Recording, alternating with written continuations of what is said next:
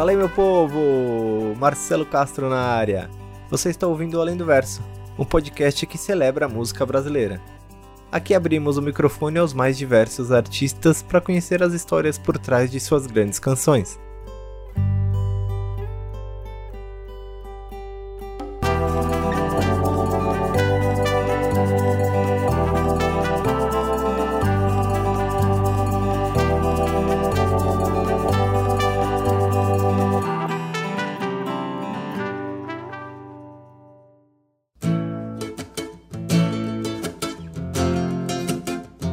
Cátia de França é uma lenda viva da música brasileira. Compositora, escritora, cantora e instrumentista, a paraibana nascida em João Pessoa e filha de Adélia de França, primeira professora negra do estado, se define como mulher negra, índia, cigana, bruxa, candomblecista e aquariana que tem sangue nas ventas. Em 2016, Katia lançou Hóspede da Natureza, sétimo disco em seus mais de 45 anos de carreira o álbum consolidou sua força poética e melódica que sempre dialogou com grandes nomes da literatura brasileira, como Guimarães Rosa, Manuel de Barros, João Cabral de Melo Neto, entre outros. A história de Pradoe é mais um daqueles acasos que as coincidências da vida não dão conta de explicar. Desde os primeiros contatos com os versos de Júlio Sortica nas ruas de São Paulo, onde a artista se engravidou na hora, como ela gosta de dizer, até a materialização dessa sofrência dançante e gostosa, tudo é poesia, tudo é potência. Meu nome civil é Catarina Maria de França Carneiro. França de mamãe e Carneiro de meu pai. Nasci em 13 de fevereiro de 47. Né, filha única e sou formada professora. Minha mãe era professora, né? E ela já era uma, para a época dela, minha mãe já andava na contramão. Não era de religião nenhuma e de cada uma sabia uma inconveniência, né? De, cada religião. Isso aí era um terror.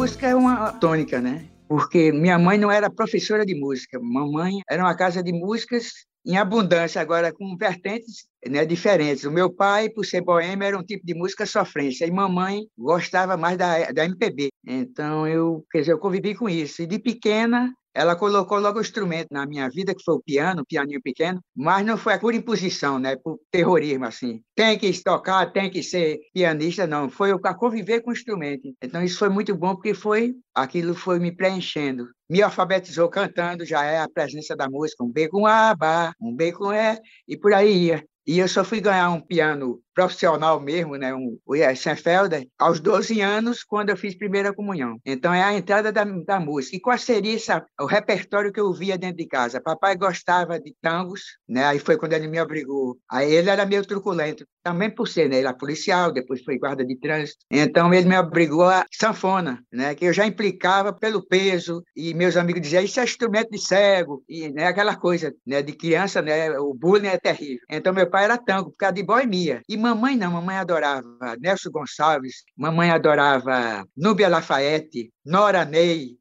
E eu, depois aqui, né, com 14, 15 anos, ela me deu uma, uma radiolinha, aquelas que puxa o braço assim, mínima, e eu né, com a minha idade e com a, o meu grupo, com quem andava comigo, aí pronto, adentrou na minha vida, Beatles, nunca engoli o Rolling Stone, pelo lado negro, né? Aquela coisa de cultivar o sombrio. Beatles, Jovem Guarda, muito Gilberto Gil, Caetano Veloso em algumas coisas, Milton Nascimento, e eu gosto muito, eu, sou, eu gosto muito de coisa que faça dançar, até a alma junto, entendeu? Então, Tim Maia, Jorge Ben era, era eu com os amigos músicos, era comido como se fosse um prato de arroz com feijão, entendeu? Com garfo e faca, dissecando a logística de Jorge Ben, entende? Eu sou fruto de duas raças, né? Por parte de mamãe, são brancos, que não tem realmente, né? É, é, o pardo que isso é uma ofensa, mas eles são de pele mais claras, por parte de mamãe. Por parte de papai, negros inteligentésimos e irreverentésimos. Minha tia era engraçadíssima. Mamãe dessa soma toda, mamãe também era muito reverente. Conta-se que mamãe estava dando aula, assim, na frente da escola, Moriciba, cada escola tinha a parte coberta,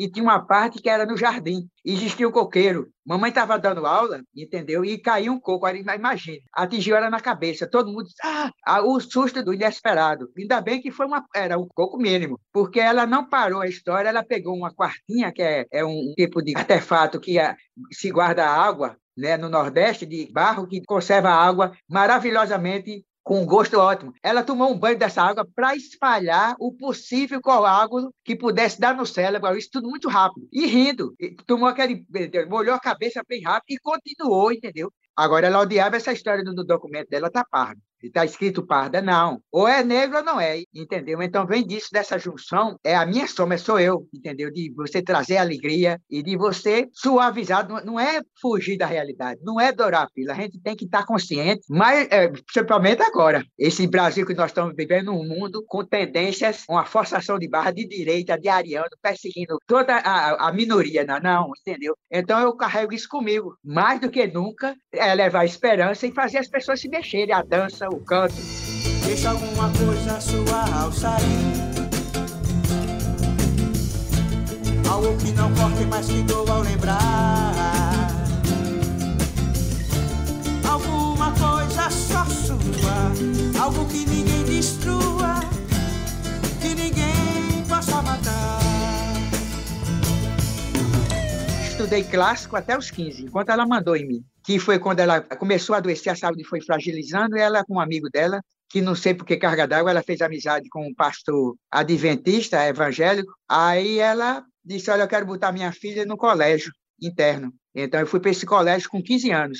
Né? Aí eu não podia levar a música comigo, que é o piano, né? Ia ser assim um negócio bem de, de ídolo do rock estudar no colégio e levar o piano junto. Então, ela pegou o violão e chamou Romualdo, o professor Romualdo, que era um, um conceituado lá na em João Pessoa, né, onde eu sou, sou da Paraíba. Então, Romualdo, aí ela disse, ensina ela o dó, o sol, o fá, para levar o violão, que é mais né, assim que pode ser levado para onde ela for. Pronto, lá fui eu para o colégio com o violão e passei de outro para outro mundo, né? Porque eu saí dessa coisa democrática que era a casa da minha mãe, ouvi o que eu queria, saía tudo e fui para um colégio interno. E é evangélico então mas tudo tem um lado bom. Não existe essa coisa de é o caminho do meio. O que é, não pode ser nem para um lado nem para o outro. Você tem de é o fio da espada. E eu passei a conviver com a Bíblia. E até hoje ela está dentro de mim. Isso é ótimo é um guia. Mas aí paz vem todo como é que eu diria? A aceita que eles têm do, do evangelho que eles condenam né? Ele diz existe a música a música da cintura para cima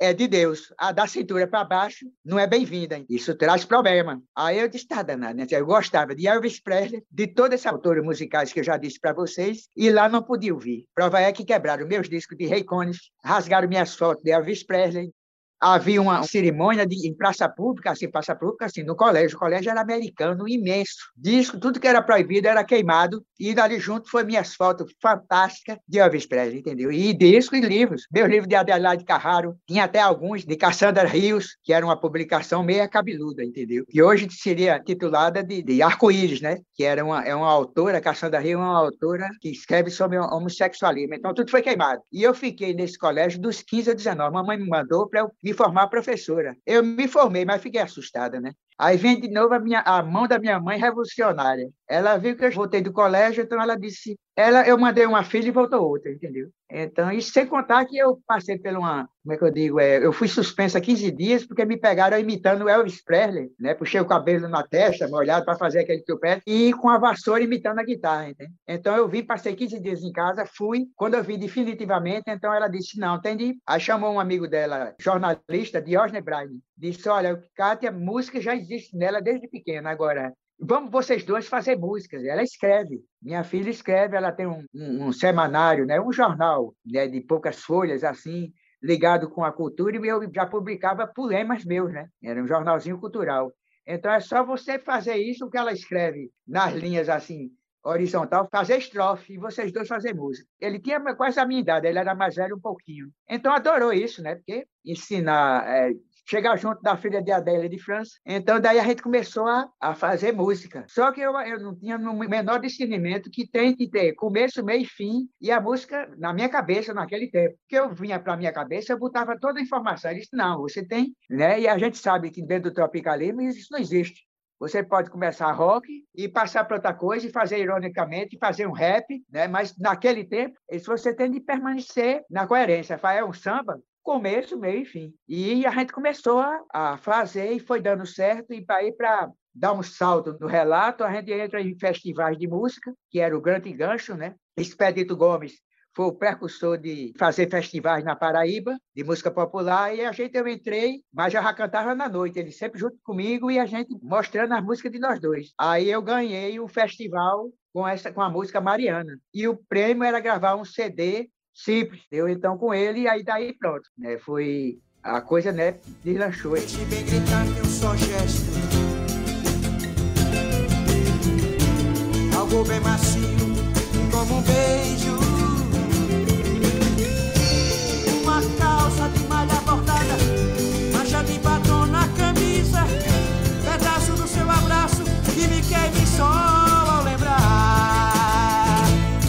a minha história é livros, né? De onde vem essa coisa dessa minha inspiração de eu, as minhas músicas não nascem porque eu estou apaixonado ou que a lua está cheia. Não, é tudo que eu leio. No caso do Júlio Sortica, o folheto que tem a letra dele para doer não chegou para mim, eu indo em algum evento, eu não me lembro disso. Foi na rua, era um papel, era uma coisa que estava jogada. Então, ele do livro disse que era um fanzine ali estava para doer. E isso chegou, saiu de Porto Alegre, porque, claro, alguém trouxe de lá para cá, para São Paulo, essa publicação. E isso chega na minha mão, né? E eu leio e estava o nome dele lá. O que, o que criou uma simpatia imediata e que eu não desisti mesmo foi ter achado na rua. Eu não sabia de quem é. Tinha o um nome, mas eu não sabia o rosto de quem fez. Não sabia que era um rapaz que estava começando jornalismo com 25 anos de idade. Quer dizer, ele é mais novo do que eu. Na época, ele tinha 25 e eu tinha 28 quando eu achei na rua. E ele começava o jornalismo lá em Porto Alegre, nesse jornal cultural Pedra Mágica, Página Mágica, uma coisa dessa. Eu tinha 25 anos. Então eu disse, mas eu achei, então isso não é, não existe acaso. E uma coisa tão boa, como é que tá solto na e ninguém, né? Aí eu nem pensei se e se alguém já tiver chegado primeiro do que eu e botado música. Então fica outra versão, entendeu? A gente vai se achar, mas eu nunca disse que era toda minha, que tinha no papelzinho constava, é, não tinha assinatura dele, mas tinha em letras em granito, Júlio Sortica. Não sabia que era gaúcho. Fui no Orkut, que daqueles cantos, não sei nem se já era o Google, achar ele. Aí desalgou, essa é, Sortica tem a ver com material de construção em Porto Alegre. Aí eu disse, não, não deve ser. Insisti, insisti, não. Então foi porque era que a gente tinha que se achar em 2017 no Circo Voador. Ele tentou me localizar, telefonando para onde eu passei, né? telefonando para Paraíba, para João Pessoa, e não havia retorno. As pessoas achavam a conversa era tão surreal. Quando ele dizia um papel meu com minha música numa rua de São Paulo, ela achou e musicou em 1975, as pessoas pensavam que isso era trote e ninguém dava resposta. Foi achar quando uma pessoa daqui da Serra, uma cantora, é a Cláudia Forró. Ela é de Niterói, cantora, e ela tem o mesmo diretor musical dela, na época, era o que trabalha comigo hoje, que é Daniel Carron. Então, ela gostou da música, fiz um show cantando para Doei, dizendo que era de Júlio Sortica. Ela gostou e gravou, entendeu? Então, ele conseguiu, o Júlio Sortica achou ela dando essa uma entrevista em algum canto, aí foi que a coisa ficou mais substancial para ele me achar, e ela disse, eu gravei também sua música. Devido à minha, a, o primeiro acesso fui eu, mas fonograficamente é que precisa ser um, um a ver, como é que eu diria, é um, é uma definição, assim, saber de, de, dados, né, de datas se chocando. Ela tomou conhecimento, gravou no disco dela independente, que ela é uma cantora, está começando agora, literalmente. E a Lê Monteiro, também, que foi, cantou também a minha música Coito das Araras, que na época era esposa do produtor, o primeiro produtor do Gosto da Natureza. Rodrigo Garcia, o nome da banda era Nó Cego. Então ela também fez um disco solo e gravou para doer e começou a ver mais gente perto de Júlio Sortica que sabia onde eu estava e como me achar. Então, isso aí tornou mais a coisa menos surreal, né? Porque ele queria me achar há muito tempo. Ele veio de Porto Alegre com a esposa para assistir ao o circo. É uma casa jovem, não, existe poltrona. A esposa preferiu ficar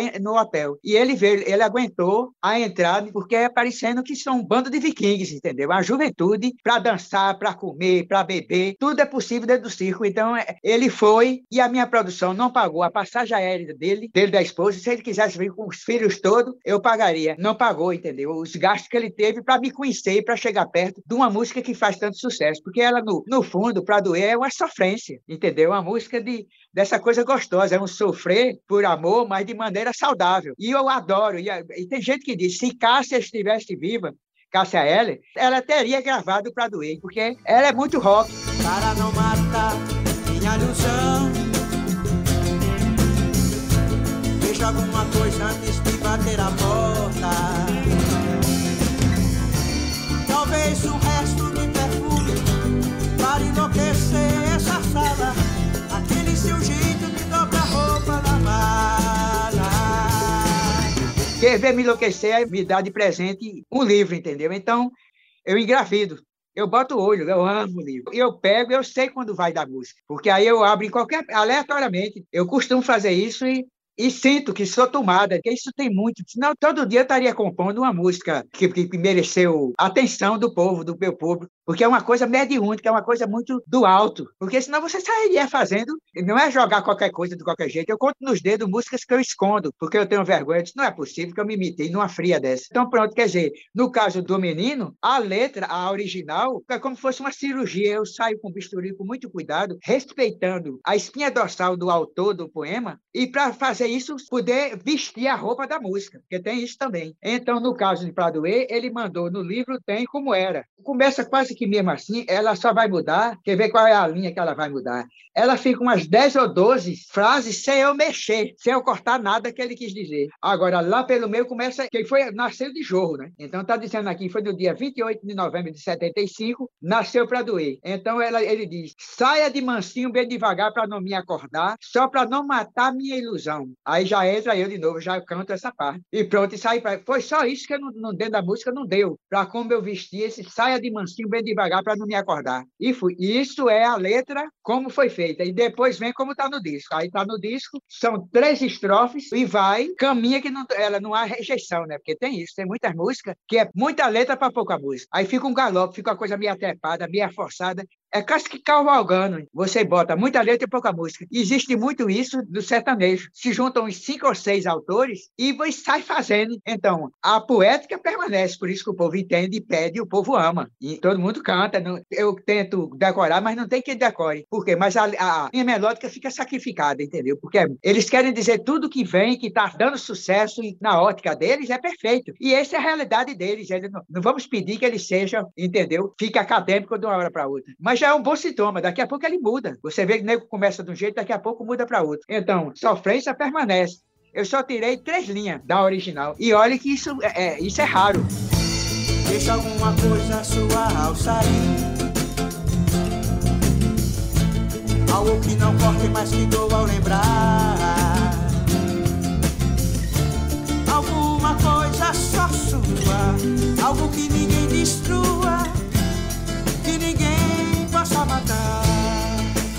Essa música para doer, a entrada dela é porque é uma coisa que na minha cabeça a abertura de uma música já vem tem que ter a essência da espinha dorsal. E eu me lembro que eu comecei a, a introdução sem ninguém junto. Eu, eu tô, aqui eu estou inventando ela, né? Querendo chegar, porque eu sinto mesmo, quando faz a introdução, é como se fossem umas mãos abertas um tapete entregando para eu entrar na letra. Deixa alguma coisa sua ao sair, né? Deixa alguma coisa sua ao sair, algo que não corte mais que doa ao lembrar. Alguma coisa só sua, algo que ninguém destrua, que ninguém possa matar. Mata, deixe bem gritante um só gesto, algo bem macio como um beijo, uma calça de malha bordada, mancha de batom na camisa, pedaço do seu abraço que me queime só ao lembrar. Aí pronto, ao lembrar, e vem uma, uma puxada bem roqueira. Ao lembrar, aí pronto, e vai, a letra toda. Então, nasceu, não foi ninguém, porque quase sempre sai no disco arranjos do produtor que está assinando e meu, entendeu? Divido sem eu estar tá querendo, porque não, não, é todo meu, entendeu? Mas por que eu vou entrar em zona de atrito com o cara que está me produzindo? Então tem tudo assim, fulano e Cátia de França. Não, 20 palavras, é aquele meu primeiro disco, o, o icônico, os arranjos estão tudo divididos com o Zé Ramalho, e não foi assim. Nasce tudo vestido. Minhas músicas precisam de arranjo para sopro, para cordas, isso tudo bem, arranjo, é outra coisa, é um adereço que o produtor bota, né? Ele chama o maestro e faz. Agora, ela composta, quando eu faço, sem ninguém ter ouvido, ela já nasce com começo, meio e fim. E agora, curte na íntegra Cátia de França com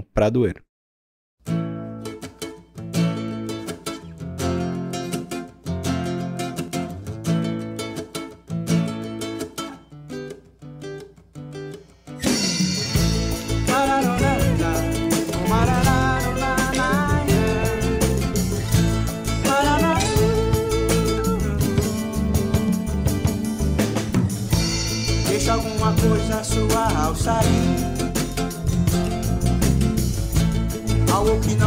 mas que dou ao lembrar. Alguma coisa só sua, algo que ninguém destrua, que ninguém possa matar.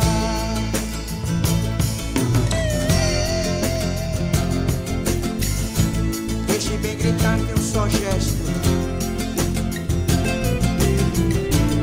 Algo bem macio, como um beijo.